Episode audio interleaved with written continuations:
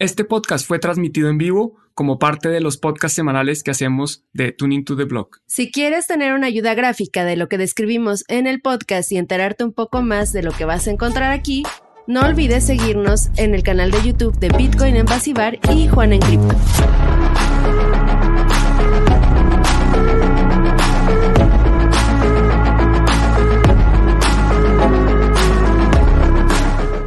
Hola a todos, hola Juan. El día de hoy, eh, bueno, yo empecé a saludar porque el día de hoy me tocó a mí tener el control de las pantallas porque Juan se encuentra en un lugar remoto por ahí y le va a costar un poco de trabajo hacerlo. Entonces, el día de hoy yo soy la productora del programa, por así decirlo. ¿Cómo estás, Juan? Todo bien, Lore. El poder de las mujeres, las mujeres al poder. Hoy tienes el control, tienes todo el poder para que este podcast video salga espectacular. Así que está en tus manos y obviamente daré lo mejor de mí para que así sea. Gracias a todos los que se están aquí conectando, espero que estén pasando un buen día y bueno, el que se les guste este podcast que hemos preparado, este video, para los que lo ven en video. Muy bien, Juan, pues estamos en medio de una situación interesante, histórica además, porque podría representar eh, cambios inesperados en Ethereum. Eh, tenemos arrastrando la noticia del merge desde hace que dos años, no sé, tres años. Eh, se viene anunciando este cambio en la blockchain de Ethereum. No sé si quieras eh, comentarnos un poquito qué es esto del merge, Juan, para los que no están al tanto de qué significa esto, para poder adentrarnos ahora sí en las noticias. Perfecto. Bueno, desde que se creó Ethereum, el, Ethereum, el que conocíamos, el que primero se lanzó, era una transición, era una blockchain casi que de prueba, sabían que no era escalable desde un principio y se tenía unos planes de evolucionar esa blockchain. Y eso, esa evolución se da en distintos pasos. Ha tomado bastante tiempo porque obviamente es un proyecto bastante complejo. Algunos hacen la analogía de que es como tener un avión y cambiar los motores en pleno viaje. Porque es que Ethereum ya está andando. Ethereum en este momento maneja miles de millones de dólares de valor en, en la blockchain y están tratando de hacer cambios eh, cuando ya este valor está ahí. Entonces, este, este merge es uno de los eh, cambios de, de, los, de las herramientas de marketing que han utilizado para seguir pompeando Ethereum. El año pasado eh, lanzaron ya lo que se conoce como el Beacon Chain, que es una cadena donde los validadores, digamos que se, se, cambia de mineros, en vez de que haya mineros para validar los nuevos bloques o para incluir nuevos bloques a la cadena, ahora van a ser validadores que deben tener un stake, deben tener una participación, deben tener una cantidad de ethers bloqueados. Entonces ya la, la Beacon Chain ya existía, ya se ha probado que de cierta forma funciona, los validadores están creando bloques, pero estos bloques no tienen nada, estos bloques no tienen ningún tipo de transacción, eh, no se puede hacer nada.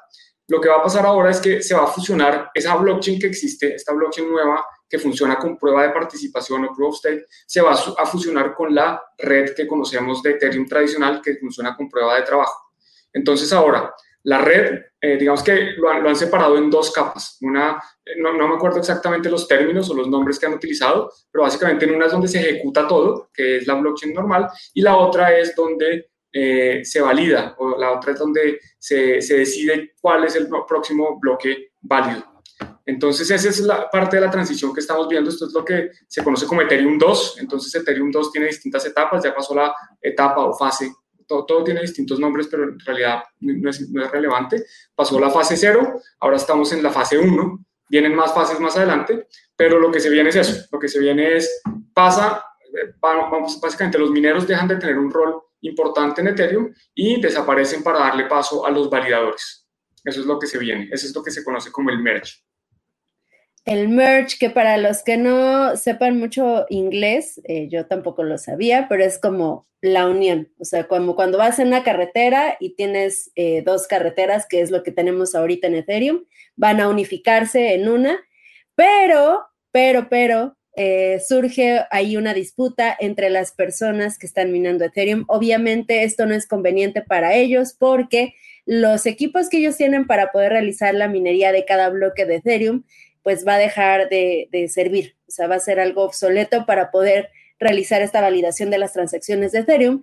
Y con este descontento, pues viene la posibilidad de un hard fork, que de hecho ya grabamos un episodio solo audio eh, sobre este tema. Si quieren saber más, esperen el nuevo episodio en audio que va a estar en las diferentes plataformas de streaming.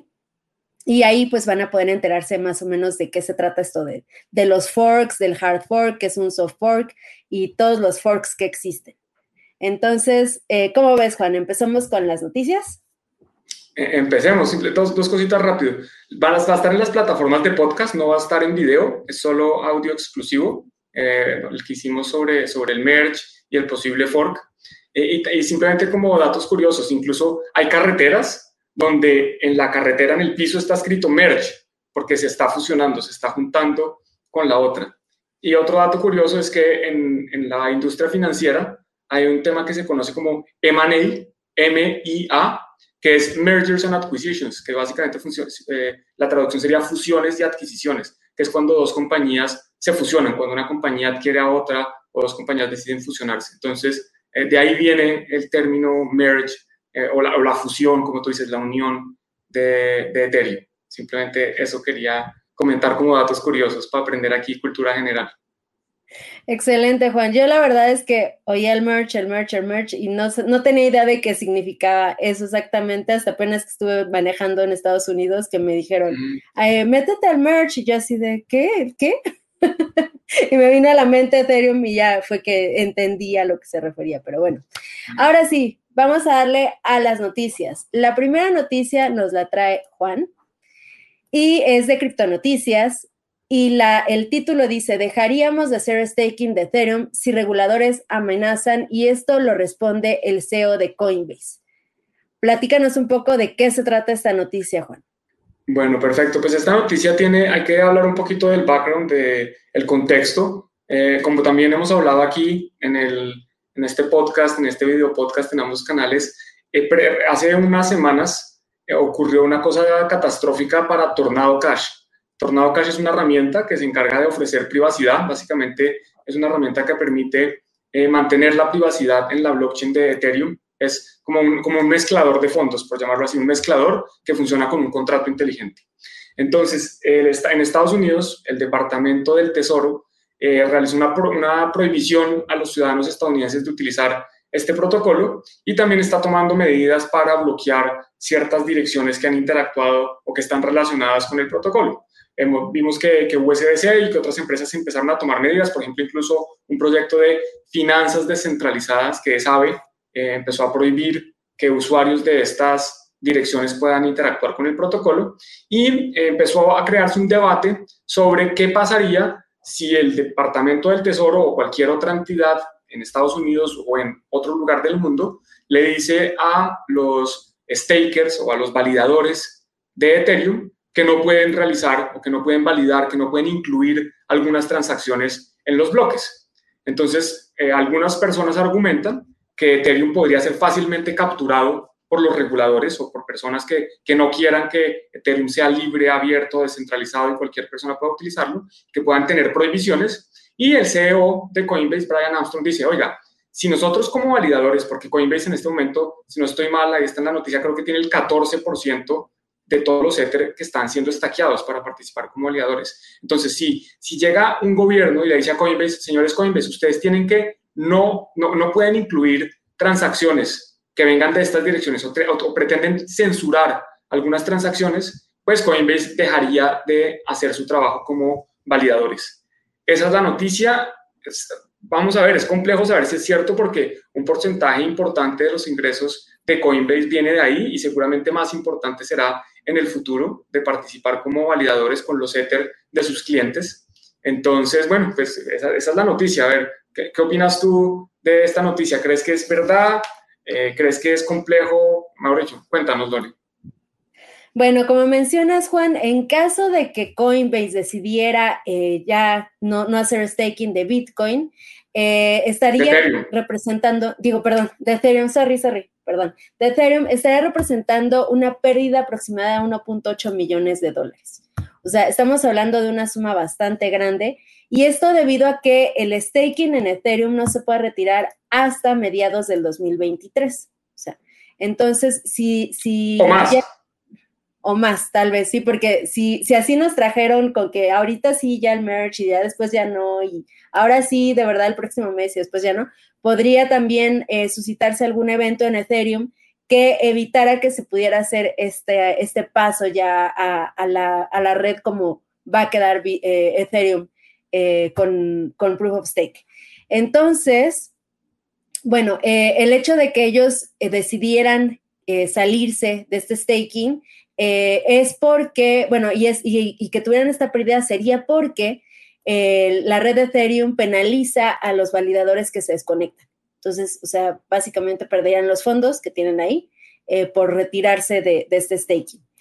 Ahora, aquí, Juan, también hay otra cuestión importante y es que mencionabas, como, como dijiste, que Coinbase tiene el 14% aproximadamente de todo el Ether en staking. Pero también hay otras empresas que incluso también radican en Estados Unidos, que esta es la cuestión con Coinbase, que es una empresa que está en Estados Unidos, que tiene que obedecer la legislación de este país.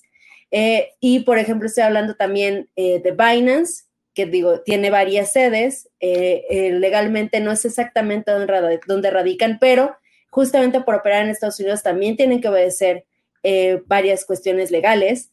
Kraken, eh, también tenemos el caso de Lido y todas estas empresas tienen un staking muy grande de Ethereum. Entre todas estas, las que estoy mencionando, tienen aproximadamente el 60% de, Ether en staking. Entonces, es una suma bastante grande que podría afectar el procesamiento de las transacciones de Ethereum si es que deciden salirse de, esto con, como validadores. Entonces, pues bueno, eh, todo esto se suscita a raíz de lo de Tornado Cash. Eh, veamos qué sucede al final con este caso.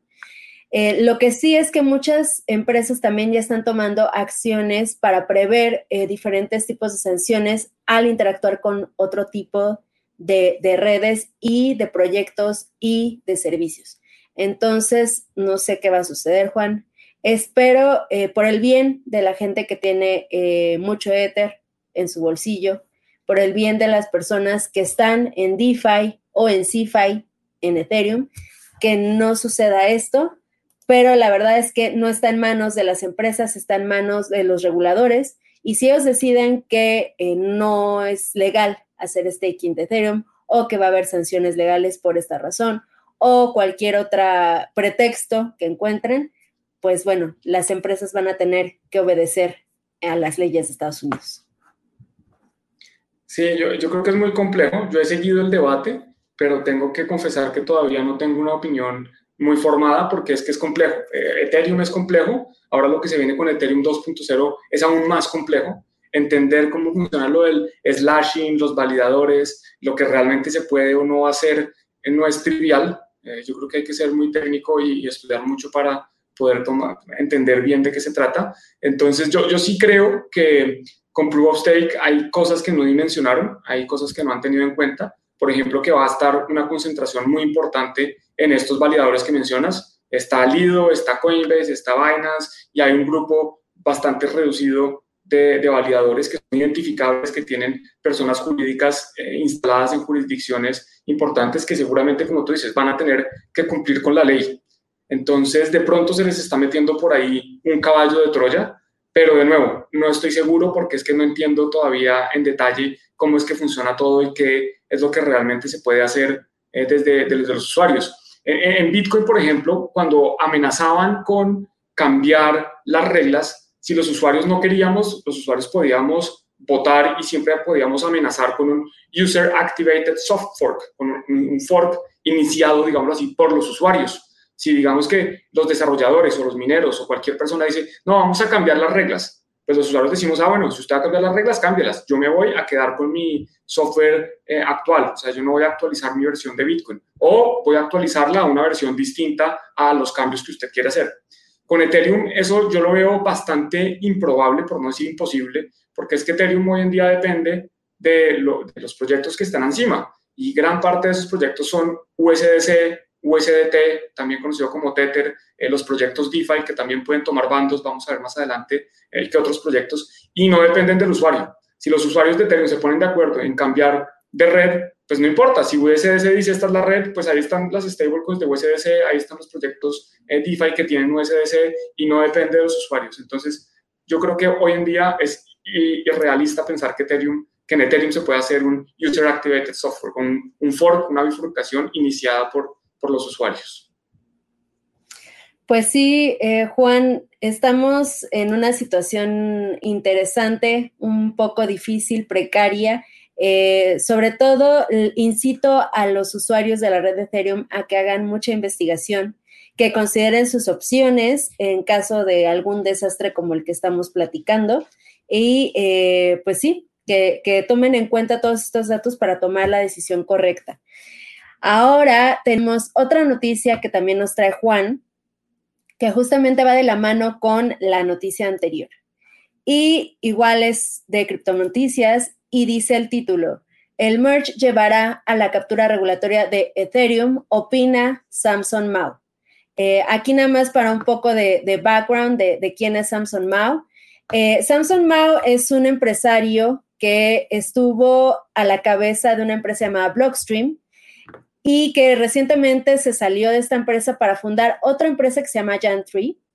Y esta empresa ahora se dedica a buscar la adopción de Bitcoin en, eh, de parte de, los, pues, de los gobiernos. O sea, Samsung Mao ha estado haciendo un peregrinaje constante a diferentes locaciones del planeta para buscar que los gobiernos eh, lleguen a acuerdos para poder hacer Bitcoin legal tender en, el mundo en general. Entonces, bueno, eh, también Samson Mao jugó un papel bastante importante cuando sucedió el, el, hard fork de Bitcoin, cuando se implementó Segwit en Bitcoin. Entonces, eh, creo que tiene bastante experiencia en esto de los forks, sabe más o menos qué puede suceder y qué no puede suceder. Y también eh, siempre está hablando sobre los factores de centralización y descentralización de, las diferentes redes. Entonces, bueno, Juan, si nos quieres contar de qué se trata esto que dijo Samsung Mao. Sí, Samsung Mao es lo que también se conoce como un maximalista tóxico. Es, de estos bitcoiners, full bitcoiners, que, que, creen que todo lo demás son una estafa o no sirve para nada, que, que digamos que es una opinión que comparten bastantes personas de pronto incluyendo a alguien eh, por acá. Pero bueno, el punto es que lo que él está diciendo es parte del debate que yo estaba mencionando, y es que ya es prácticamente un hecho que se viene un fork. Hay unos mineros que ya incluso empezaron a revelar el código que tendrían que correr las personas, los nodos que quieran participar de Ethereum Proof of Work o que quieran continuar con Ethereum Proof of Work, cambiando un tema que alguna vez has mencionado, que es la, la bomba de dificultad o la bomba, no me acuerdo cómo se llama, pero es que la, dificultad se pone tan difícil, la bomba de dificultad, que, que, ya no se puede minar. Entonces, si, los, si alguien quisiera seguir con la blockchain de Ethereum hoy, tiene que hacer unos cambios porque si no, después va a ser imposible minar. Entonces, el, el, fork va a ser inminente. Yo creo que es una realidad que, que pueda ser exitoso o no es distinto, pero va a ocurrir.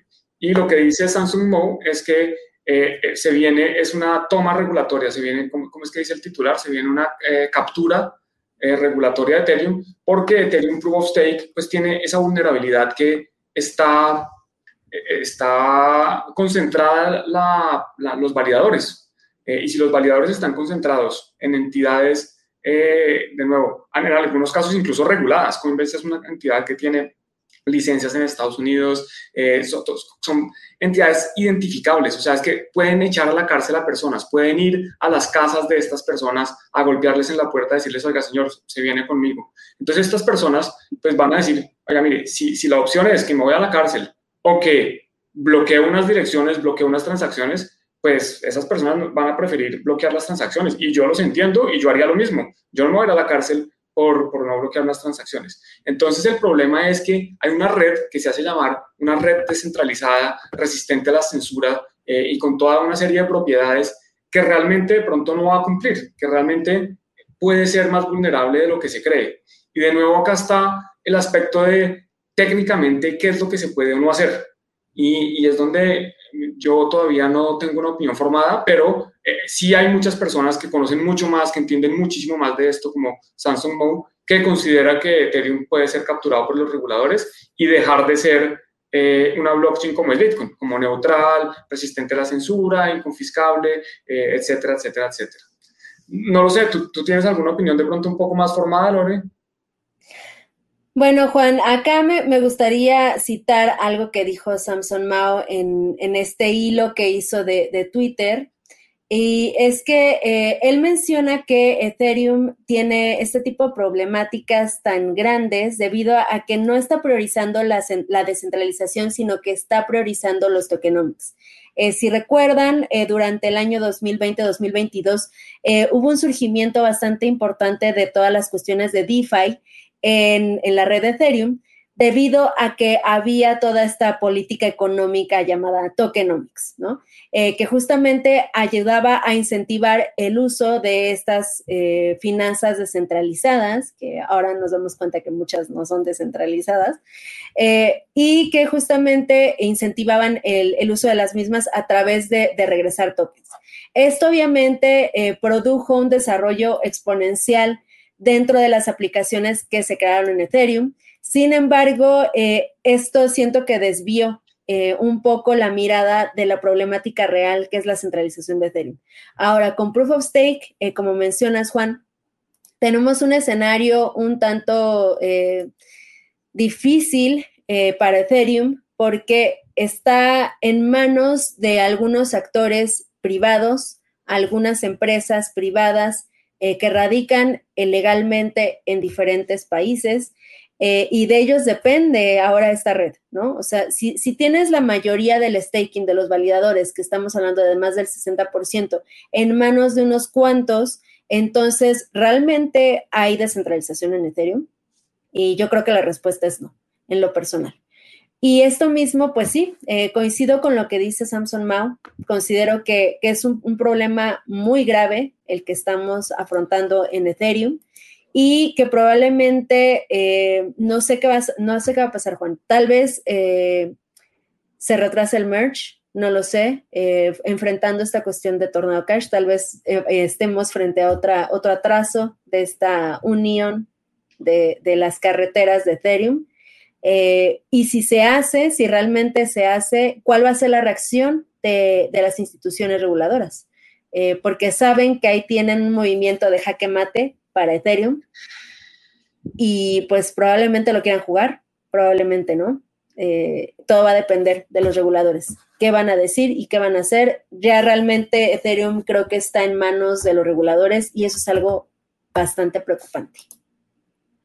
Sí, Lore, y aquí un tema que, que, yo creo que vale la pena mencionar, es que la descentralización no es deseable porque sí, o sea, no es que nosotros queremos descentralización porque descentralización es chévere, no, la descentralización es, que, es que permite una serie de cosas como la resistencia a la censura. O sea, si, si los reguladores no pueden bloquear un proyecto o no pueden censurar transacciones porque está tan descentralizado que es, es imposible. O sea, si alguien dice, no, apaguen todos los eh, nodos de Bitcoin, tienen que apagarse. Ni siquiera saben dónde están. Hay, hay 100.000 nodos de Bitcoin por todo el mundo y eso es lo deseable de la centralización. No es que sirva porque sí, es que sirve para eh, tener otras, otras características deseables. El problema de Ethereum no es que deje de ser descentralizado, no. El problema es que ahora, como se ha demostrado que en este momento Proof of Stake es centralizado, pues pierde características importantes como la resistencia a la censura. Cuando, cuando nace Bitcoin es toda una revolución, es tratar de quitarle al Estado el poder de imprimir dinero y poder tener control de nuestros activos, etcétera, etcétera.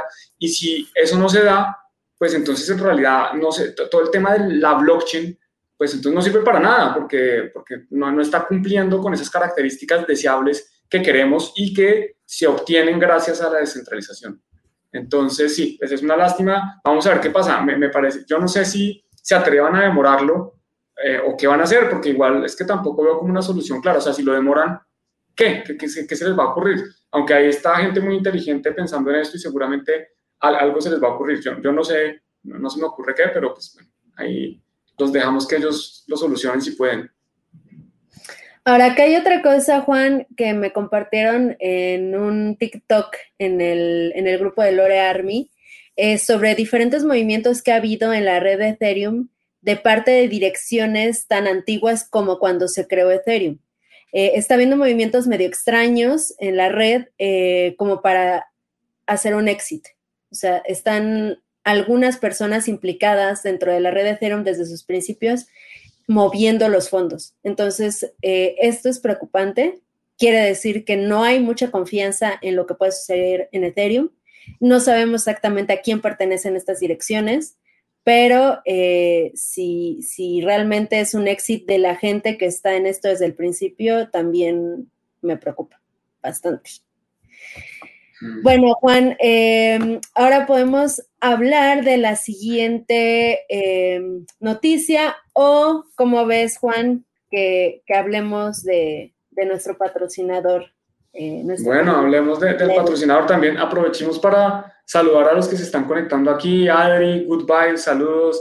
José Antonio también, perdón, Juan Antonio Estrada, Estrada, eh, Mar, Marcún, Marcoan. Marcoan. Estoy, estoy, viejito, ya no veo bien. Eh, Guillermo Prada, Prado, perdón, no, mejor dicho, bueno, no estoy dándole a una. Rubén Nicolás y Josué Yuman, que además tiene eh, un comentario relacionado con lo que estamos diciendo.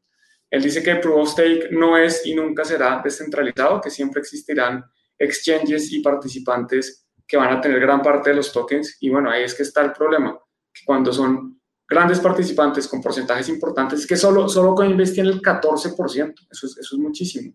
Y si le suma uno, otros tres exchanges y Lido, pues ya tiene control. Entonces eso es lo que eh, no es tan deseable. Eh, y listo, Lore, ahora sí te dejo que vayamos a, al patrocinador, que le agradecemos como siempre apoyarnos. Muy bien, pues hablando de, empresas, ¿no? Pero nuestro querido Leden no tiene nada que ver con Ethereum, afortunadamente, por eso no me preocupa. eh, Leden, pues, es la empresa que nos está apoyando en la producción de este programa y eh, básicamente ofrece algunos servicios interesantes, como por ejemplo eh, resguardar parte de tus criptomonedas en esta empresa para poder tener un rendimiento eh, esto se puede hacer a través de una cuenta de ahorro, ya sea en Bitcoin o en USDC, y eh, se puede llegar a ganar hasta un 7.5% anual de interés que se paga además mensualmente. O sea, no tienes que dejar ahí eh, todo el tiempo tu, Bitcoin, puedes meterlo un, mes y después dices, no, ya no me gustó, mejor me voy. Eh, también ofrece un servicio de intercambio para que sea más fácil para ti intercambiar Bitcoin por USDC y viceversa, en caso de que te ponga un poco nervioso la volatilidad del mercado. Y también tiene algunos servicios de crédito eh, respaldados por Bitcoin o incluso de préstamos también sobre Bitcoin. Eh, ¿Qué más nos puedes contar de nuestro patrocinador, Juan? Bueno, ahí está Juan Antonio diciendo que ya recibió su, su recompensa de 10 USDC entonces, Juan Antonio, bueno, buenísimo que ya tengamos aquí usuarios de, eh, de Leden.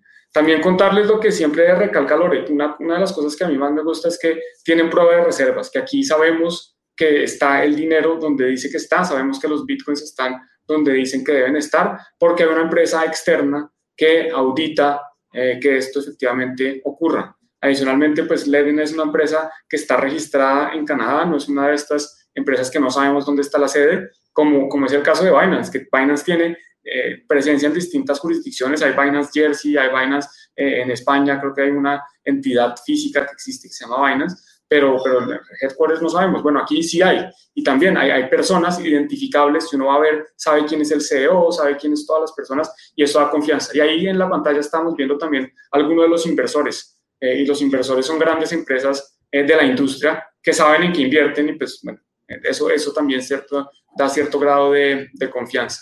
Entonces, de nuevo, agradecerle a Ledin por estos servicios. Si les interesa ver algo de esto, abajo en la descripción del video tenemos unos links para que puedan ver y se ganan, eh, como mostraba ahí Juan Antonio, 10 dólares o 10 USDC de recompensa al registrarse con nuestros links y, y pues depositar o pedir un préstamo, hacer alguna de las, utilizar alguno de sus servicios. Excelente, Juan. Pues bueno, Ahora pasemos a la siguiente noticia eh, que también tiene que ver con Ethereum. Creo que el día de hoy vamos a hablar sobre, solo sobre Ethereum, pero es que realmente están pasando cosas interesantes en, esta blockchain. Eh, otra noticia más de criptonoticias y dice, Ethereum 2.0 estará en problemas si Estados Unidos sanciona a pools de staking, que está totalmente relacionada con la noticia anterior y con la noticia anterior. Juan, ¿qué nos puedes contar sobre esta nota?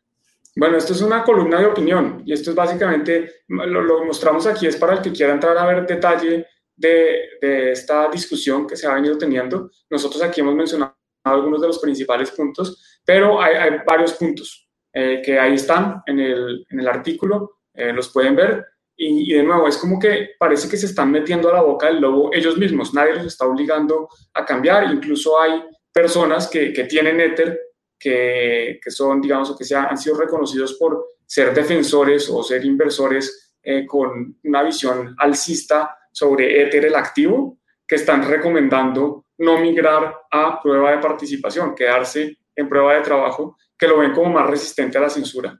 Entonces, eh, todo esto viene, digamos que yo creo que incluso es, es, es, bueno, no es bueno que haya ocurrido, pero es bueno, hay las consecuencias favorables de, de lo de Tornado Cash. Es que gracias a este bloqueo del Departamento del Tesoro, se han, se han dado cuenta que, oiga, es que esto puede pasar nuevamente, puede pasar con Ethereum, y si pasa con Ethereum en estas condiciones, quedamos jodidos, porque si, si de nuevo, si una vez que Ethereum ya esté solo funcionando con prueba de participación y Estados Unidos llega y dice, oiga, ¿sabe que estas direcciones me las bloquea? O ya no se pueden hacer transacciones a, a Uniswap o a Aave o a cualquiera de estas cosas, pues de malas ya no se pueden hacer y tanto Coinbase como Lido, como todas las entidades registradas y que le tengan miedo a Estados Unidos, que, que yo personalmente le tengo miedo, o a mí Estados Unidos me dice salte, yo salto, yo no me voy a ir a la cárcel por no saltar.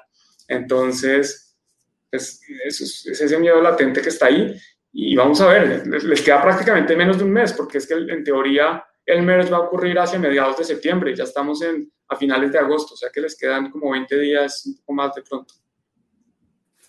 ¿Será que estamos ante el, final de Ethereum? Yo espero que no. Y acá, Juan, en este artículo de opinión se pone esta gráfica para que tengan más o menos una idea más visual de lo que estamos platicando, Juan y yo, sobre los validadores que tienen fondos eh, para poder ser validadores. Eh, recordemos que para poder ser validador uno necesita hacer un staking de 32 Ethers, los cuales pues no todo el mundo tenemos. Eh, y por esto es que muchas personas optaron por dejar sus fondos en este tipo de, servicios. Acá tenemos a grandes empresas, como el caso, por ejemplo, de KuCoin. Eh, tenemos también, incluso mencionado, a Vitalik Buterin. Eh, tenemos a otras empresas como Cream, PayDAO, eh, Poloniex, de tu queridísimo Justin Son, Juan. y acá también tenemos eh, los depósitos del Beacon Chain. Eh, están Binance, está Coinbase, Huobi, eh, Lido y pues bueno, muchísimos otros.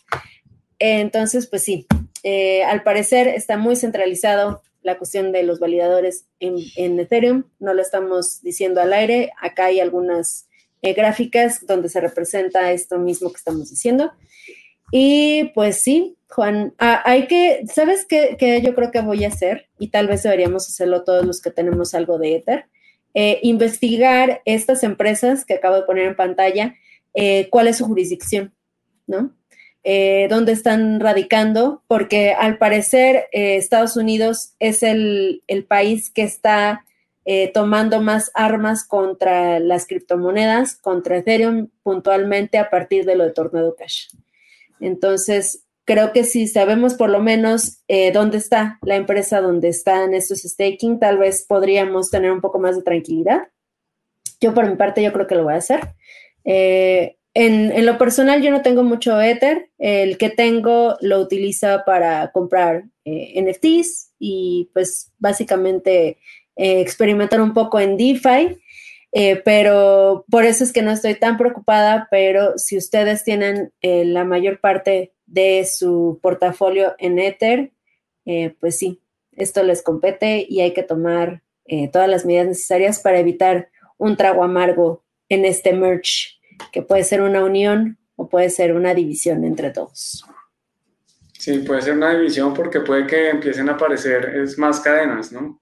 Ya empezaron a probar, vamos a ver en qué termina esto es que solo una entidad, ahí decía en la gráfica, Lido tiene el 31%. Eso ya es una concentración grandísima. Hay gente que se queja que la minería de Bitcoin está concentrada. Yo quiero ver qué minero tiene, mm, no el 31 ni el 14 que tiene Coinbase de Ether, que tenga el 10. ¿Qué minero tiene el 10% de la red de Bitcoin? Ninguno. Entonces, eso muestra es eh, que, que hay, hay realmente una concentración y de nuevo, la descentralización no es que sea deseable porque sí, la descentralización es deseable porque trae características que son requeridas, que para eso se inventó la tecnología blockchain, para poder permitir que Bitcoin tuviera eh, resistencia a la censura, neutralidad, inconfiscabilidad, que nadie pudiera decir tomar las reglas y cambiar las reglas y ahora pues todo parece que, que va por otro camino en la red de Ethereum. Y es por esto, Juan, que me compartiste un tuit eh, interesante eh, sobre qué es más conveniente, eh, jugársela toda, así me voy con todo a, cripto y no importa nada, o mejor decir, sabes que por lo menos tal vez por ahora me retiro momentáneamente para poder tener un poco más de paz mental. Y Juan, ¿me puedes explicar de qué trata este tweet? Sí, mira, esto es una cuenta eh, en Twitter que se llama Confessions. Son confesiones de personas que están en la industria cripto que no quieren hacer, digámoslo así, públicas desde su cuenta personal o desde su cuenta identificable. O sea, quieren hacerlo, hacer una confesión de forma seudónima o más bien anónima, porque aquí ni siquiera sale que, es una persona. Entonces aquí esto es una persona que dice, miren, empecé a invertir en cripto eh, todo mi tiempo en 2017. Eh, hice el dinero que cambió mi vida eh, renuncié a mi trabajo. Después me deprimí y perdí todo. Después volví a ganar todo, recuperé todo mi dinero y lo volví a perder todo. Finalmente decidí salirme de este juego y volver a ser un pleb, un, ciudadano eh, normal. Ahora estoy mucho más feliz. Esto simplemente para mostrar que hay muchas personas que están eh, sufriendo en esta industria, que hay, hay, mucho estrés, hay personas que, especialmente los que hacen trading o los que están invirtiendo en proyectos extraños y cosas raras, eh, pues obviamente esto, esto genera ansiedad, pueden deprimirse, hay que tener cuidado, conversen, no, no piensen en suicidarse, si han pensado, si, realmente si, han, si la palabra suicidio ha pasado por su cabeza, cuéntenlo, conversenlo, hagan líneas de ayuda, háblenlo con sus familiares, sus amigos. Esto, esto así, como lo dice el tweet, esto es un juego. Al final la vida también es un juego y no podemos eh, sufrir, o pues se puede sufrir, pero no es recomendable sufrir por las cosas que pasan. Entonces, todo en la vida se puede solucionar y lo que no, pues es la muerte y ya si uno se muere no, no, hay nada de qué preocuparse. Entonces, eso, es lo que quería hacer. Y simplemente para, para darles también un, uno de los tweets que tiene esta cuenta, que es más viejo, no, no, lo encontré, no lo busqué ni siquiera, es que, por ejemplo, hay uno que decía, yo soy maximalista de Bitcoin de cara al público, pero por detrás soy un shitcoiner y me la paso es, invirtiendo en NFTs y en DeFi y en no sé qué. Entonces me pareció muy chistoso porque yo creo que, que hay más de eso, yo creo que hay varios que están por ahí haciendo eso. Eh, y hay más confesiones, si les interesa, es una cuenta interesante, pues, graciosa, pueden ahí ver confesiones de, de, personas en el mundo cripto. Muy bien, Juan, pues ahí ya les dejamos. Déjame ver si puedo hacer un poco más grande. Ahí está. Ahí está la cuenta por si la quieren seguir. Yo, yo ya la seguí desde ese tiempo y sí tienen tweets ah. bastante graciosos. Bueno, Lore, un confession, una confesión tuya, ahí, así, a, a, quemar Una confesión. Eh, rayos. Eh, bueno, empiezo yo. Ah, ya, ya, ya sé, ya sé, ya sé. He perdido más veces mis llaves privadas, o sea, mis respaldos de llaves privadas de las que he contado. Sí, pero, pero afortunadamente, eh, justamente siempre guardo varios respaldos. Entonces, no he perdido nada, afortunadamente, a pesar de mis descuidos. Pero lo cierto es que, que si no, no soy tan responsable con eso como debería. Pero a todos nos pasa, solamente si ya sabes cómo eres, si ya sabes que eres descuidado muchas veces, como es mi caso, pues eh, ten un, plan de acción en caso de que te pase lo que a mí. Entonces, esa sería mi confesión del día de hoy. Y a ver que nos dejen también nuestros viewers alguna confesión que quieran sacar de su ronco pecho. Ábranos su corazón, aquí estamos para escucharlos. Sí, buenísimo. A ver, ¿quién, quién se atreve a dejar una buena confesión? Ahora vas tú, Juan, vas tú. Bueno, mi confesión casi que me da vergüenza, me dan ganas de esconderme como una avestruz. Yo, yo tuve UST, y eh, yo tuve en un momento UST y los vendí como un mes antes de, de la catástrofe. Eh, oh. Sí, a mí me pagaron una, me hicieron un pago en UST, yo los tenía, pues yo decía, eso es una stablecoin ahí, y después afortunadamente salí de eso pero mi confession es que yo fui shitcoiner de UST y casi que salgo quemado. Fuerte. Bueno, eso, sí no me lo esperaba, ¿eh? Por eso, una confession. ¿Quién, ¿Quién sale a ver quién dice algo más fuerte que eso? Sí, no, no, híjole. Bueno, ahorita que, a ver qué, qué, nos, qué nos mencionan acá en el, en el chat, en los, en los comentarios. Pero bueno, vamos a la siguiente nota. Ah, rápido, rápido, un comentario que, que, me parece bonito. Yo no tengo dinero como para ponerme a hacer pendejadas en el mundo cripto. Es que yo creo que nadie debería utilizar su dinero para hacer pendejadas, pero claro, hay que cuidar el dinero y eso es siempre algo que yo trato de reforzar, es que hay que, lo más importante al final de todo es poder, uno poder dormir tranquilo, que si todo se va a la mierda, uno, uno va a poder seguir vivo. ¿Y cómo hace eso? Pues hay que cuidarse, no hay que tener, eh, no hay que hacer pendejadas con el dinero, estar diversificado, etcétera, etcétera. Pero bueno, eso no, no sé si era un confession o otra cosa. Mira, hay más confessions ahí. Sí, ya están saliendo y unas muy buenas, ¿eh? Josué Yuman nos dice, soy Bitcoin Casher. Oh, por Dios, Josué. ¿Y cómo te ha ido? ¿Desde cuándo eres Bitcoin Casher? Eso, eso está interesante. ¿Y, por qué también? ¿Qué, ¿Qué, es lo que te, te motiva a seguir ahí? Es, esa, esa, parte de los Bitcoin Cacher siempre me parece interesante. Fíjate que en el Embassy tenemos varios. E incluso tenemos de Bitcoin SB, ¿eh? Y nos hemos puesto ahí a, discutir eh, pues cosas interesantes en, el bar. Siempre, obviamente, del lado del respeto, eso es lo que siempre eh, he procurado en Bitcoin Embassy Bar. O sea, no importa que, que seas tú, siempre y cuando, obviamente, se respeten las opiniones de los demás, de una forma, pues sí, en buena yo los Los entiendo, no, obviamente no lo comparto, eh, creo que están equivocados, pero pues creo que mucha gente está equivocada, pero los Bitcoin USB, no sé cómo se Satoshi Visioners, Satoshi sí no los entiendo, me parece, eh, no, no puedo decirlo porque estamos aquí hablando desde el respeto. Sí, no, este, pero bueno, igual y algún día, Juan, coinciden tú y, y mi Bitcoin SB, eh, para que se pongan a platicar un rato. Tiene unas opiniones interesantes, tiene algunos puntos muy válidos, eso, eso me gusta de cuando llego a platicar con gente de Bitcoin Cash o Bitcoin SB, pero pues sí, tampoco concuerdo con sus ideas. Y acá tenemos otra confesión, Juan. A ver. Invirtió Guillermo Prado en shitcoins coreanas y todas eran scam. La mayoría de las de los criptoactivos son scam, entonces mucho cuidado con eso. Otra de cripto, Urbex, eh, soy Cardano Lover o y Ed Lover. ¿Se puede? Pues claro, todo, todo se puede en esta vida, mientras haya voluntad. Si tienes la voluntad de estar ahí, adelante, Crypto Urbex. Eh, y qué bueno que nos compartes tu confesión. Estuvo buena esa improvisación ahí de las confessions.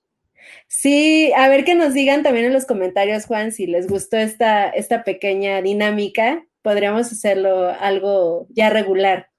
sacar nuestras confesiones al aire aquí. Eh, la, de, la de Juan estuvo buena, las que están compartiendo también están muy buenas y me, me gustó el chisme.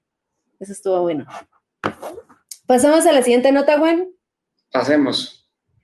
Pasamos. Y esta la comparto yo. Igual de criptonoticias. Eh, ahora, ahora todas fueron de criptonoticias. Hoy criptonoticias, sí, hoy criptonoticias estuvo. Eh, no, hemos, no lo hemos dicho, pero este video es patrocinado por criptonoticias. no es cierto. No es cierto, pero, pero hay que compartirles a nuestros amigos de Criptonoticias que, que el día de hoy todas las noticias fueron de ellos. Qué bárbaros. Mm. Están haciendo un buen trabajo. Eso quiere decir que están haciendo un muy buen trabajo. Pero bueno, el título de, de, la nota dice: Uniswap ya bloquea 250 direcciones para cumplir con la ley de Estados Unidos. Eh, les doy un poco de, de, de datos para que nos diga Juan su opinión.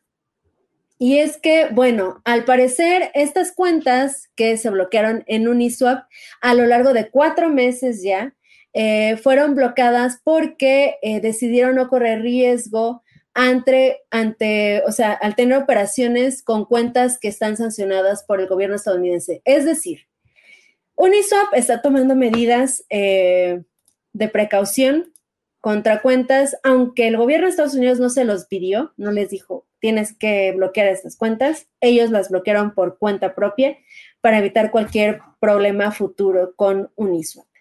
Eh, esto, al parecer, eh, según algunos especialistas, pues puede ser bastante negativo para usuarios que son inocentes de eh, cualquiera de los, las cuestiones de riesgo, los factores de riesgo que se categorizan para poder bloquear los fondos de algún servicio. como el caso de Tornado Cash, en donde se dijo que podían ser bloqueados, más bien que debían ser bloqueados porque Tornado Cash había sido utilizado para lavar fondos que habían tenido contacto con pornografía infantil, eh, hackeos y robos y, eh, pues bueno, estafas y financiamiento al terrorismo. ¿Tú qué opinas, Juan? ¿Está bien? ¿Está mal? Eh, ¿Quién sabe? ¿Tú qué crees? Bueno, primero aquí quiero dejar claro que yo estoy en contra de la pornografía infantil, de la financiación del terrorismo, de, de, cosas que bueno, considero que son males para la humanidad. Eso lo tengo clarísimo. Pero ¿qué pasa? Que si las finanzas descentralizadas quieren tener ese nombre, deberían ser lo que dicen ser. Eh, cuando yo tengo unas finanzas que se hacen llamar descentralizadas, pero que hay una entidad o un grupo de personas, un grupo de entidades que controla y puede tomar este tipo de decisiones como bloquear direcciones, pues eso no es lo que, eso no es la razón por la que yo estoy aquí compartiendo con ustedes. Yo creo que eso es más como un fintech 2.0 eh, vamos a tener ya, prácticamente vamos a tener que hacer un KYC para utilizar estos proyectos. Esa no es la idea, la idea es que sean abiertas para todos, que sean abiertas para los enemigos, para la persona que uno no quiere. Es que si no, pues no es lo que dice ser, eso, es así de simple. Entonces Uniswap es uno de los proyectos que a mí personalmente siempre más me interesó. Ah, cuando yo entendí Uniswap, que fue después de un tiempo importante, dije, oiga, aquí las posibilidades que se abren son infinita. Esto está muy, muy interesante. A mí Uniswap me parece muy interesante. Pero que empiecen a hacer estas cosas, yo digo, oigan, esto ya, esto es, esto es más, esto es lo más de lo mismo. Es que de esto no necesitamos. Es una empresa que toma decisiones y que presta un servicio a sus clientes. De eso ya existe y hay varias. Lo que necesitamos es protocolos incensurables que nadie pueda controlar, que cuando ya esté el código ahí escrito, pues quedó escrito y, y que podamos utilizar cualquier persona para lo que quiera. Entonces es una lástima, yo creo que se está desviando mucho el camino, esta no es lo que, lo que a mí me gusta compartir, esto no es lo que yo quiero enseñar, que yo quiero que la gente aprenda, esto es simplemente, eh, como yo lo acabo de llamar, como un fintech 2.0, eh, pero descentralizado, de abierto, de neutral, pues muy poco. O sea, neutral definitivamente ya demostró que no, no es neutral porque al que no le cae bien o al que hace algo que no le gusta, pues lo bloquean. Sí, Juan, acá hay algo muy, muy extraño sucediendo en Uniswap desde hace ya como un año aproximadamente. Si recuerdas, compartimos también en un live de, de Tuning to the Block una noticia sobre el, deslistamiento, eh, ¿cómo se diría? Eh, cuando sí, deslistas. De unos, de unos tokens eh, porque justamente Estados Unidos los consideraba eh, un security. Eh, cuando me di cuenta de que en Uniswap se podían tomar estas decisiones de forma unilateral, sin consultar a la comunidad y se hacen llamar DeFi, fue cuando pues, solté mis, mis unis, no te acuerdas. Eh, pero pues sí, justamente este tipo de, movimientos cuando vemos una empresa, una, un proyecto que se hace llamar descentralizado y puede tomar este tipo de acciones, pues realmente no lo es. Así que hay que estar atentos. aquí, también hay que diferenciar un poco eh, de Uniswap Labs, que es la empresa detrás de Uniswap, y el código, Uniswap, el, el código que ya está escrito en la blockchain de Ethereum. Ese código eh, pues es incensurable, eso ya está escrito, ya eso no se puede cambiar. Pero la empresa es la que está empezando a tomar esas decisiones y la empresa controla la interfaz, ellos controlan la página web uniswap.com o uniswap.org.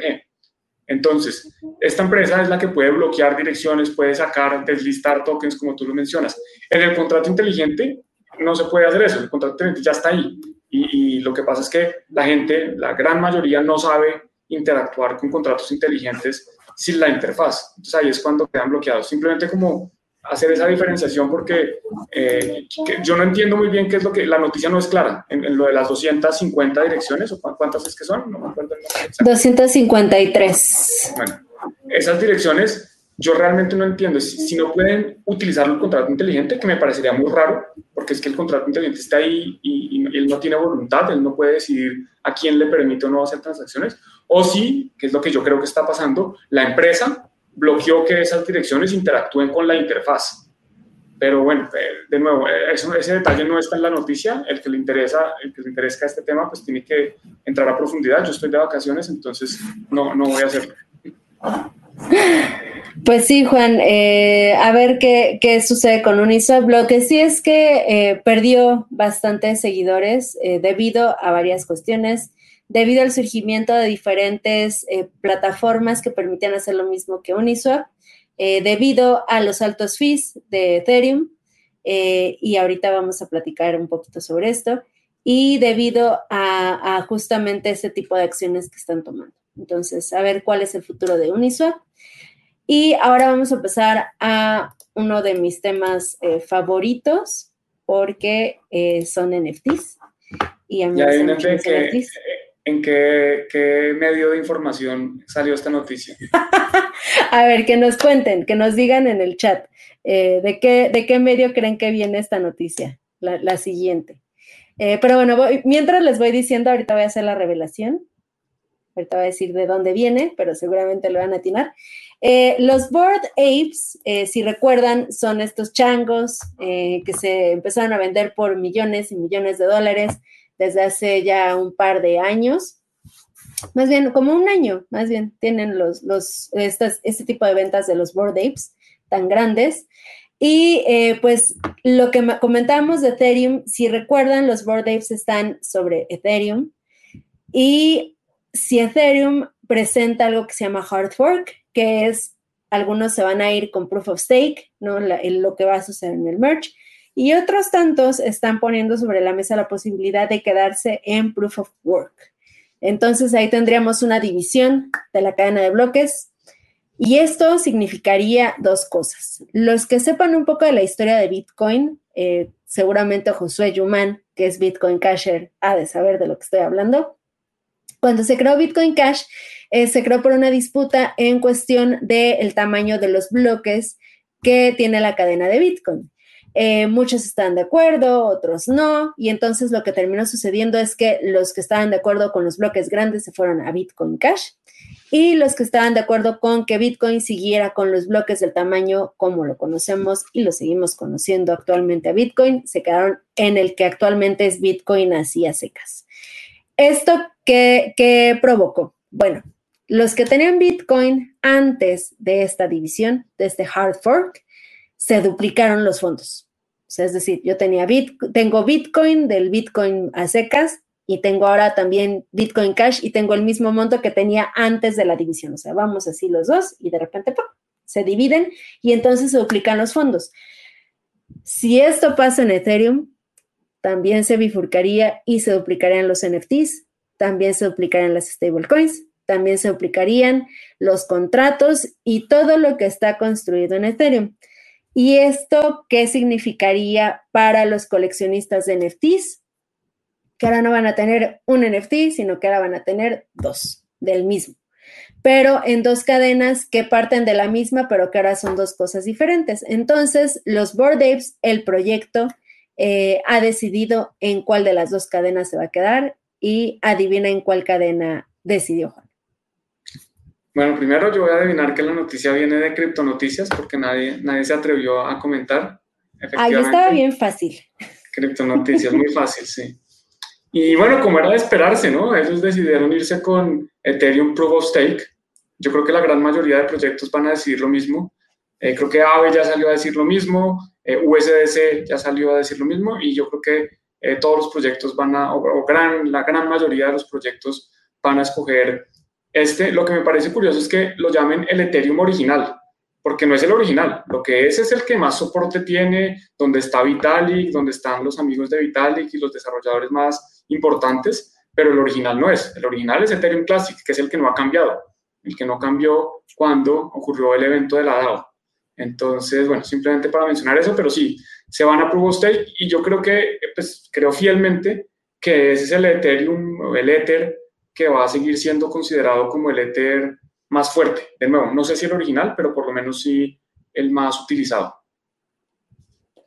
Así es, Juan. Y esto que estamos viendo de tomar partidos eh, sucede también porque justamente muchos proyectos de Ethereum dependen de entes centralizados y en este caso Yuga Labs, eh, que es los, propietarios de los Board Apes, propietarios entre comillas.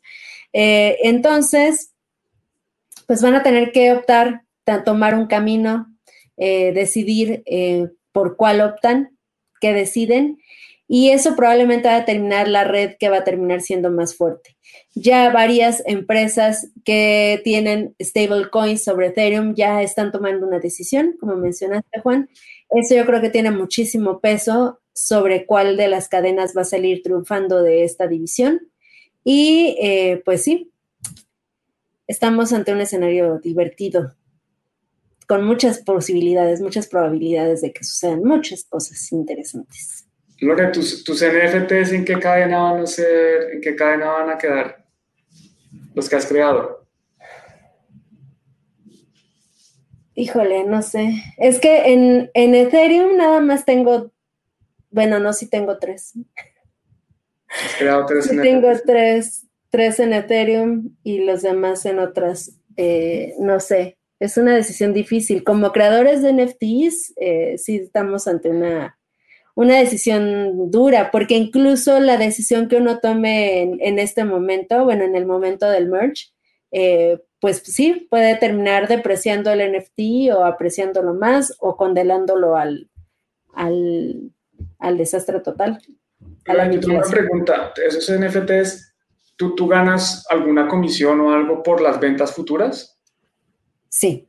Eh, pues, que decida el mercado. Déjalo que, si se hacen transacciones futuras es igual va para ti. ¿Qué te importa? Que, los negocien donde quieran. Sí, sí, sí. Eh, pues ya, veremos qué pasa. Eh, mis NFTs, pues ahí están. O sea, también cuando los creé no fue para, para especular, eh, pero pues sí, los hice por, por aprender, por experimentar. Muy bien, Juan. Pues eh, ahora tenemos por último eh, unos pequeños clips de video que tomé en Ethereum México. Eh, si estuvieron al tanto de lo que estaba pasando con Ethereum, habrán de saber que se realizó un evento este fin de semana aquí en México, en la Ciudad de México, y estuvo Vitalik Buterin presente en este evento. Eh, durante Ethereum México, bueno, pues hubo diferentes ponencias sobre eh, diferentes aplicaciones de Ethereum. Hubo un hackathon muy interesante donde se propuso desarrollar diferentes soluciones a problemáticas sobre Ethereum. Eh, varios de mis conocidos participaron como hackers ahí en el hackathon. Eh, la verdad es que los premios estuvieron bastante jugosos, Juan, porque además no solamente fue un premio de parte de una empresa, sino que cada empresa determinó los montos que iba a eh, dar a los ganadores que ellos decidieran. Entonces, hubo proyectos que se llevaron eh, premios de cada empresa de unos 6 mil dólares. Eh, a cada participante del hackathon les dieron 500 dólares, nada más por participar. Así de tome su premio de consolación, aquí está. Eh, entonces, pues todos los que participaron en este hackathon terminaron muy felices. Yo todavía llegué a la premiación, bueno, al pitch de, de cierre y a la premiación y fue por eso que me enteré de, lo que sucedía. Yo el día, eh, los días anteriores no pude estar en el evento por cuestiones personales, pero ayer sí me di una vuelta. Y bueno, les traigo aquí un pequeño clip de, eh, de, la aparición de Vitalik Buterin en el escenario. Eh, Vitalik les puedo poner el audio, pero les digo que la verdad es que donde estaba yo, que estaba medio lejos, no se escucha bien, pero les puedo dar un pequeño resumen de lo que se habló. Para empezar, Vitalik eh, dijo que no iba a hablar del merch, eh, cosa que yo quería que hiciera, eh, de hecho por eso fui, quería saber de viva voz qué es lo que opinaba sobre lo que estaba sucediendo en Ethereum, cuál era eh, su opinión al respecto, eh, qué pensaba sobre el futuro de, Ethereum. Pero en lugar de hablar del tema del momento, de lo que todos nos estamos preguntando, eh, pues habló sobre lo que se puede realizar en Ethereum a partir del merge. Y se habló de diferentes cuestiones que a mi parecer, Juan, hablan de mayor centralización todavía de Ethereum, como por ejemplo eh, la cuestión de poder recuperar eh, tu cuenta eh, a partir de la, mm, ¿cómo decirlo?, de la verificación de otros usuarios, o sea, del proof of humanity. Esto, bueno, no, no tiene un aspecto tan negativo. Lo que sí me pareció malo es la propuesta de poder firmar cualquier servicio online desde tu cartera de Ethereum. Eh, esto obviamente surge a partir de diferentes propuestas de eh, algo que se llama Zero Knowledge Proof, es decir, que la persona que está recibiendo tu firma no puede conocer más sobre tu identidad eh, que el dato específico que necesita tener. se habló también sobre los nombres dentro de las cadenas, eh, ponerle tu nombre a tu, bueno, perdón, en las cadenas de las wallets, ponerle tu nombre eh, personal a tu cartera de Ethereum, que ya vimos qué es lo que pasó eh, ahora con lo de Tornado Cash, que hubo un dusting, es decir, pequeñas transacciones de Ethereum a diferentes carteras que eran conocidas de personas que las habían hecho públicas, como algunas personas famosas. también habló eh, de, diferentes aplicaciones, eh, como aplicaciones de NFTs, eh, nuevos protocolos como el RC4334, si no me recuerdo, que de hecho creo que está aquí en pantalla, 4337, perdón, que va a permitir realizar todo este tipo de, de cosas. Y pues sí, básicamente en eso se enfocó Vitalik con su sombrero mexicano, eh, un doctor Simi que también le regalaron. Y pues ya, eso fue lo que dijo eh, nuestro queridísimo para algunos Vitalik Buterin. Y acá pues ya vemos el final de su presentación. Eh, la gente le, aplaudió, estaban muy felices. pueden ver que hay muchísima gente dentro de este espacio en la Ciudad de México. y pues ya, eso fue básicamente lo que yo pude ver en el evento de Ethereum México. ¿Qué opinas con el respecto? Lore, yo solo tengo una pregunta, ¿qué es un doctor Simi? Yo diciéndolo como si todo el mundo supiera. Bueno, eh, hay algo que se llama farmacias similares aquí en México, eh, que es una empresa que fundó un empresario que tuvo la visión de ofrecer medicamentos a bajo costo para la gente en, general y además de atención médica también a bajo costo. Es decir, eh, tenemos farmacias en todo México donde eh, las medicinas que ya no tienen patente, pues se pueden producir eh, de una mejor manera, más bien de una manera mucho más económica y esto mismo, eh, pues ofrecerlo a un costo no, muy alto como hacen algunas empresas farmacéuticas, ¿no? Que cuando producen un medicamento, aunque ya no tenga eh, patente, eh, lo siguen dando a un costo súper alto. En las farmacias similares que parece ahorita que estoy promoviendo, no me están pagando tampoco, no está siendo patrocinado este podcast por farmacias similares, pero bueno, básicamente eso es lo que hacen. Y además también en cada farmacia tienen este, atención médica. Tienen médicos eh, y las consultas te salen súper económicas, o sea, 50 pesos mexicanos eh, creo que es lo que cuestan ahorita las consultas. Entonces, pues esto ha sido algo muy positivo que además ha ganado el, aprecio de las personas, eh, sobre todo de bajos recursos, porque tú lo sabes, Juan, o sea, la atención médica es costosa, y si tú confías en la atención médica del gobierno, muchas veces no te atienden, no te atienden mal. Entonces, muchas personas optan por ir a estas farmacias eh, para poder obtener medicinas y atención médica. Y bueno, el doctor Simi es la mascota de farmacias similares. Entonces, es, un monito así. A ver, déjalo, busco y te lo, te lo enseño para que sepas de lo que estoy hablando. Mira, aquí está Oscar que nos dice que hasta, hasta los los de Doctor Simi tienen hasta NFTs. Sí, sacaron una colección. Sí, es cierto. Mira, ¿Y el que le regalaron a que es un NFT o uno físico? No, es un, es un peluchito. Déjame ver. Ah, pues mira acá, de hecho. Mira, aquí está.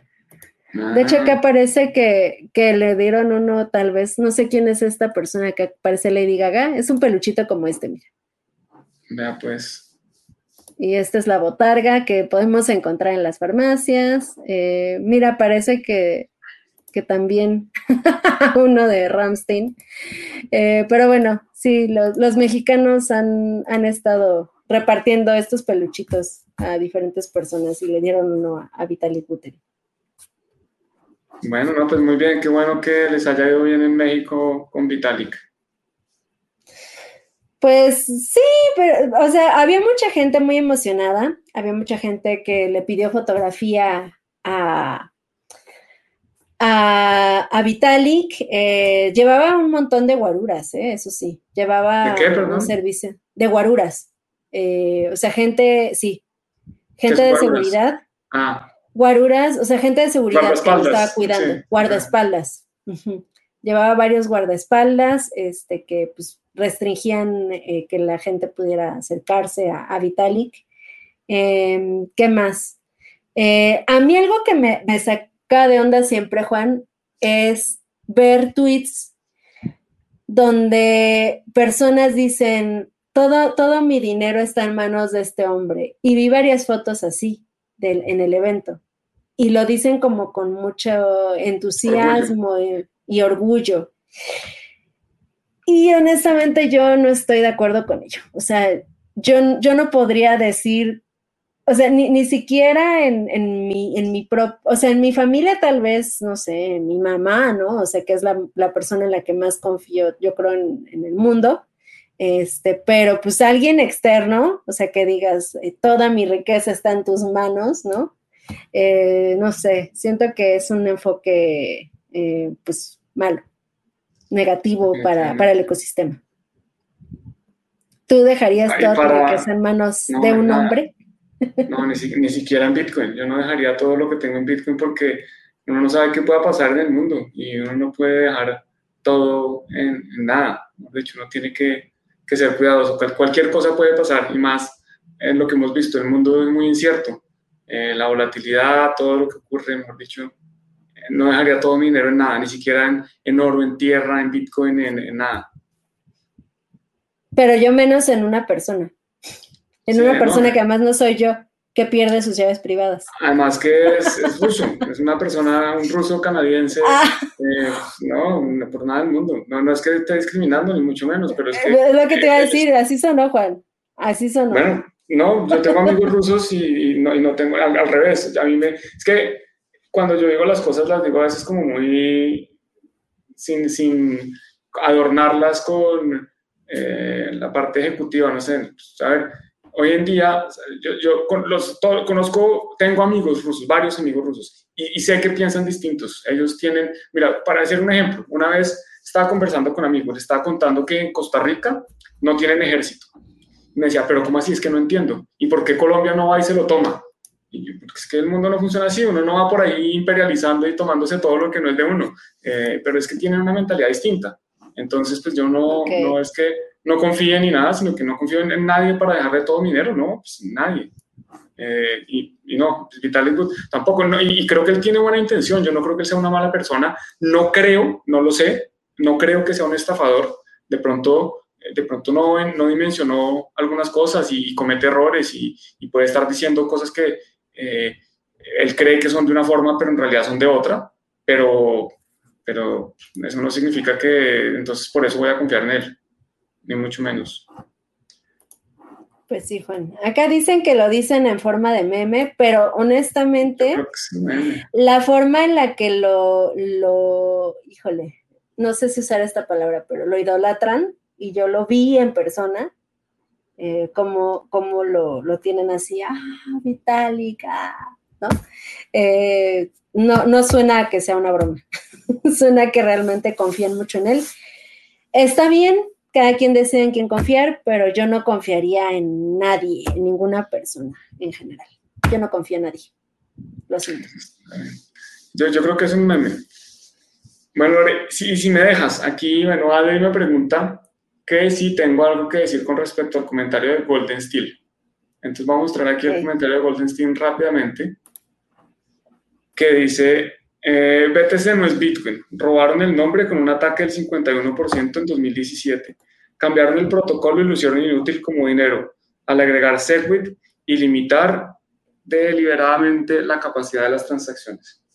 Entonces, ¿qué, puedo opinar de un comentario que no tiene ningún sentido? Eh, primero, demuestra que no tienen idea que es un ataque del 51%, porque un ataque del 51% se refiere a un ataque de minería. Y el cambio de Bitcoin, eh, más bien, el cambio a Bitcoin Cash no tuvo nada que ver con minería. Eso no, no tiene nada que ver ahí. Segundo, bueno, o, o más bien, otra cosa. Ahí dice que limitar deliberadamente la capacidad de las transacciones. Eso no lo limitó nadie, eso lo limitó Satoshi Nakamoto cuando él dijo que iba a poner un límite en la cantidad de bloques, en, el tamaño de los bloques. Eso no lo hizo nadie más. Eh, lo de Segwit tampoco. Por dicho, es que no, es un debate que no, no hay que tener porque ya se ha tenido, lo he tenido, ahí tengo videos explicando eso. Eh, si fuera, si, si Bitcoin es menos útil que Bitcoin Cash, porque el mercado piensa lo contrario y tiene un valor de más de no sé, 20, ¿cuánto es? Es que no siquiera sé cuánto vale Bitcoin Cash, pero Bitcoin vale, no sé, hoy 20 mil. Bitcoin Cash vale como que 200, vale 100 veces más Bitcoin que Bitcoin Cash. Eso no lo digo yo, lo dice el mercado. No hay nada que hacer. Si quieren pelear contra el mercado, peleen contra el mercado, pero yo no, no tengo nada que decir ahí. Listo, dicho. Muy bien, eh, Juan. Eh, ajá. No, antes también, eh, una de las 110 dólares. 119 dólares cuesta. 119 dólares, o sea, Bitcoin vale prácticamente 200 veces de lo que vale Bitcoin Cash. Y, es que no es una opinión, no es, no es como que, oye, es que Juan está equivocado, no, eso es el mercado, eso es lo que dicen los números de lo que está pasando. Entonces, eh, y, y, también los de, los de Bitcoin Satoshi Vision, no, que el white paper dice peer-to-peer -peer electronic cash. A mí me tiene sin cuidado lo que diga el white paper. El white paper puede decir que, que, Bitcoin hace pancakes y eso a mí que me importa. Lo que importa es lo que, lo que, está ahí, lo que ya funciona. Yo no idolatro a Satoshi Nakamoto. Le agradezco Satoshi, chéverísimo todo lo que hizo. Sin, sin Satoshi no tendríamos Bitcoin. Pero si Satoshi llega hoy y dice que, que Bitcoin hay que pasarlo a Proof of Stake, me, me, me tiene sin cuidado. Yo no, no por eso voy a, a patrocinarlo. Entonces, lo que dijo Satoshi, lo que diga Satoshi, si, si cree que es Satoshi que no es efecto Satoshi, no, no me va a afectar en, nada. Entonces, bueno, que cada uno diga lo que quiera, hagan su propia investigación y antes de perder dinero invirtiendo en cosas que, que no sirven para nada, miren qué es lo que sí sirve y qué es lo que el mercado cree que sirve, que normalmente el mercado sabe más. Acá agregando una cosa última a lo que mencionaste, Juan, eso es la belleza de la descentralización. Si uno no está de acuerdo con cierta cuestión, simplemente se mueve a otra cadena y punto. ¿No? O sea, si tú estás de acuerdo con lo que es Bitcoin Cash, pues tú como individuo tienes la libertad de agarrar e irte a Bitcoin Cash, ¿no? Si tú estás de acuerdo con lo que es Bitcoin, ¿no? El que conocemos actualmente como Bitcoin, pues te quedas en este Bitcoin o te vas a Bitcoin SB o a cualquiera de las bifurcaciones que ha habido en Bitcoin. O sea, tú como individuo tienes esa libertad. Nadie te detiene de hacer lo que tú quieras hacer, ni te tiene que convencer de absolutamente nada. Todos aquí somos individuos libres y soberanos y podemos tomar la decisión de estar en la cadena que consideremos que es la correcta. Se me acaba de ocurrir un meme. La cara del payaso de Greg Wright y todo mi dinero está en manos de este payaso. no seas malo, Juan. Ay, no. Pero bueno. Sí, así con, las cuestiones de Bitcoin. Incluso, por ejemplo, eh, Juan, esto sí se lo recomiendo. Yo sigo con mi lectura de Block Size War. Eh, lean ese libro. Está muy bueno porque incluso eh, hay algunas partes donde se habla de cuando se empezó a dar discusiones sobre lo que había dicho Satoshi, sobre lo que no había dicho Satoshi, lo utilizaban como excusa, arma o argumento para decir esto es lo que tiene que ser y esto no es lo que tiene que ser. Eh, y pues nada, o sea, a final de cuentas, Satoshi sí lo creó, pero también eh, sabía que no debía tener ningún peso lo que él decidiera o lo que dijera dentro del futuro de Bitcoin. Entonces, por eso es que no está acá. Además que algunas personas se toman el white paper como si fuera pues la Biblia.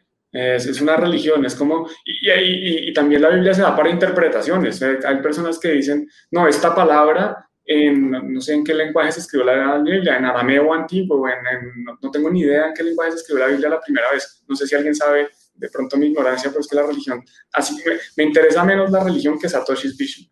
Entonces, se toman eso tan en serio o, como tan al pie de la letra, como si eso fuera a determinar algo. Si, si llega alguien y dice, mire, es que el oro tiene estas propiedades, y así sea el químico más poderoso del mundo, y resulta que el oro es distinto, pues el oro es distinto, punto, no importa lo que piense el, creador del oro, lo que sea. Lo que importa es lo que es, lo que sirve para lo que se utiliza, no, no, no qué pensó una persona o qué escribió, ni siquiera de pronto pensaba otra cosa y, y quedó mal escrita, no sabemos. Entonces no, yo no le daría mucho, mucho valor a, a lo que esté escrito en eso. Acá dice Juan Antonio, las bifurcaciones de Bitcoin son como las religiones cristianas, cada quien interpreta su propia palabra. Pues sí, cada quien tiene la libertad de interpretarlo a su forma y decidir qué es lo mejor y lo más adecuado para cada quien. Y con esto yo creo que estaría bien cerrar, Juan. ¿Qué otra cosa nos puedes compartir? Este, ¿Quieres eh, alguna, bueno, compartirnos alguna otra cosa? Yo tengo algunos anuncios. Bueno, yo decirles que sigo de vacaciones. La próxima semana también estaré grabando desde acá, desde este un poco incómodo lugar, pero bueno, es lo que hay. Sé que la señal no es la mejor, por eso Lore está mandando, tiene el poder. ¿Se ha funcionado bien hoy? Sí, solamente en un momento te friseaste, pero fue mínimo. O sea, ha estado súper bien. Muy bien, Juan. Bueno, y aquí, aquí lo que nos deja el comentario de Guillermo, que el meme aquí en Bogotá es que el Consejo de la Ciudad condecoró a Craig Wright como el verdadero Satoshi, como si el Consejo de Bogotá supiera algo de esto.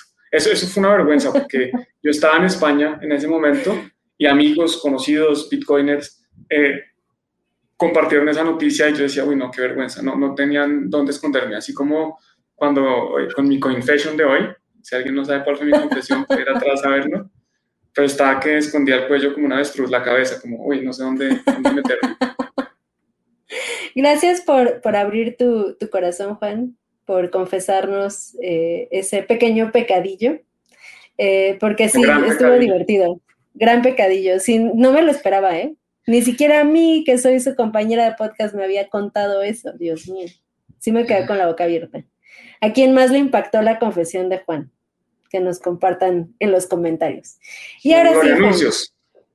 Lore anuncios. El día 25 de agosto, o sea, este jueves, tenemos Meetup en Bitcoin en Basibar con Charlie Crypto para eh, checar cuestiones de educación en Bitcoin. Entre hoy y mañana sale el flyer del evento para que se enteren un poco más de qué va.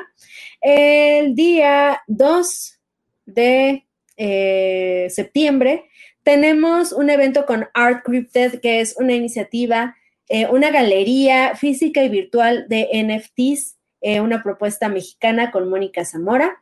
Entonces, para los que les guste este tema, están invitadísimos. Además de que eh, generalmente Mónica es muy amena, tiene eh, artistas muy interesantes. Eh, swag muy padre también, entonces si quieren ir por el swag también se vale. y qué más, también aquí estaba viendo, Juan, que el 28 de agosto es el aniversario luctuoso de Halfini. Entonces, eh, quien no, no, sepa quién es Halfini, se le queda de tarea. Quien sepa quién es Halfini, pues ya sabrá eh, de, lo que hablo y lo puede eh, conmemorar ese día, el 28 de agosto. Lo tenía anotado aquí en mi calendario, no sé por qué. Y el día 8 de septiembre voy a tener un evento sobre ciencia descentralizada. ¿Qué quiero decir con esto? Daniel Uribe, el creador de... Eh, ay, se me fue el nombre. Bueno, eh, ay, ¿te acuerdas de Daniel Uribe? El que hace los kits, los Lo... NFTs de permiso de genética. Sí, sí, sí, pues sí, pero no me acuerdo cómo se llama el proyecto. No me acuerdo de, del nombre de su empresa, pero la próxima semana se los tengo.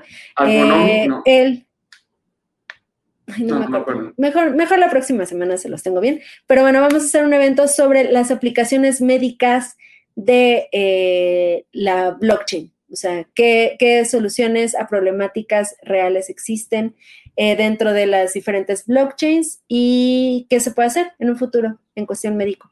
Está interesante ese tema para explorar. Perfecto. Bueno, pues yo aprovecho a hacer dos anuncios aquí rápidos que no son realmente míos necesariamente. Pero en octubre se vienen eventos importantes de Bitcoin en Europa. El 8 y 9 de octubre está aquí Watch Out Bitcoin, un debate global, importantísimos ponentes de alta calidad. Aquí hay varios que algunos reconocerán, eh, compañeros, colegas, amigos. Entonces, 8 y 9 de octubre en Madrid y también en Ámsterdam eh, va a estar uno de los eventos más grandes de Bitcoin en el mundo, eh, definitivamente el más grande en Europa, del 12 al 14. Acaban de subir los precios de los, de los tiquetes, pero si les interesa, bueno, aquí este sí, no, no, es por demeritar a la audiencia, o más bien a los speakers del otro evento, pero acá estamos hablando de Adam Bach, eh, eh, Alex Lesten, Mato Del, acá hay varios, varios ponentes también muy, muy poderosos, o sea que evento muy recomendado, Pierre Rochard, acá hay desarrolladores de Bitcoin, en el otro también, pero bueno, aquí gente muy potente, y si les interesa ir a este evento, bueno, con el código Juan en cripto, así facilísimo como se escribe mi nombre, Juan en cripto con J mayúscula, E mayúscula y C mayúscula, obtienen un descuento del 10%. Y no, el descuento lo obtienen es el que compra la boleta, a mí no me dan nada, simplemente eh, llegamos a un acuerdo para ayudarles a, mover ese evento. Entonces, ya saben, en Europa, Europa se viste ¿Cómo es? Juan en cripto es Juan J-E-I-C con mayúscula. Es la J, la E y la C, eh, todo pegado. Ok, vale. hay un espacito, listo. Sí, ahí lo voy a quitar. Listo, guardar. Ahí está, en pantalla. Juan en cripto.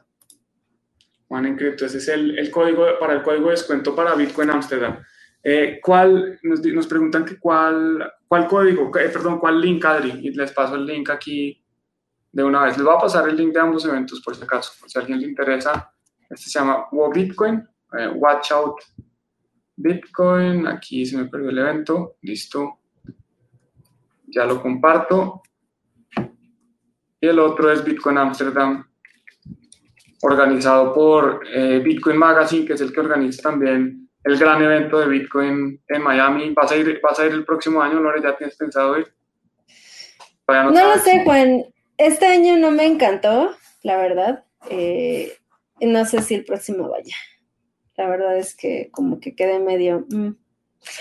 Había ponencias interesantes, pero eh, el problema acá es que creo que están muy enfocados en, los nuevos usuarios, lo cual es súper importante.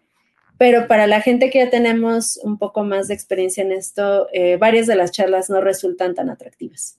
Entonces voy a, voy a, considerar, dependiendo de los ponentes que vayan, si es que voy o no. Porque además, pues es un gasto.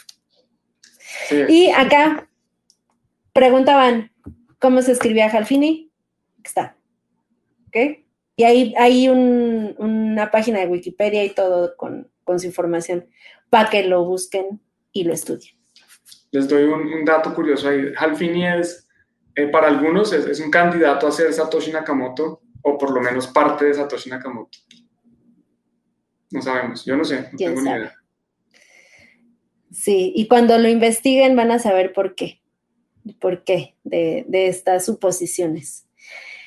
Pues bueno, Juan, eh, ya tenemos una hora veinte en el live. Se nos fue el tiempo corriendo con las confesiones, con los artículos de criptonoticias, con eh, las discusiones sobre Bitcoin Cash y mil cosas más. Bueno, Lore, pues un abrazo. Muchas gracias a todos los que nos acompañaron acá. Recuerden, este es el momento de ir abajo, darle like, suscribirse al canal, clic a la campanita y nos vemos la próxima semana aquí, como siempre, en Tuning to the Block, en Bitcoin en Basibar, en Juan en Cripto. Eso es todo. Hasta luego. Bye.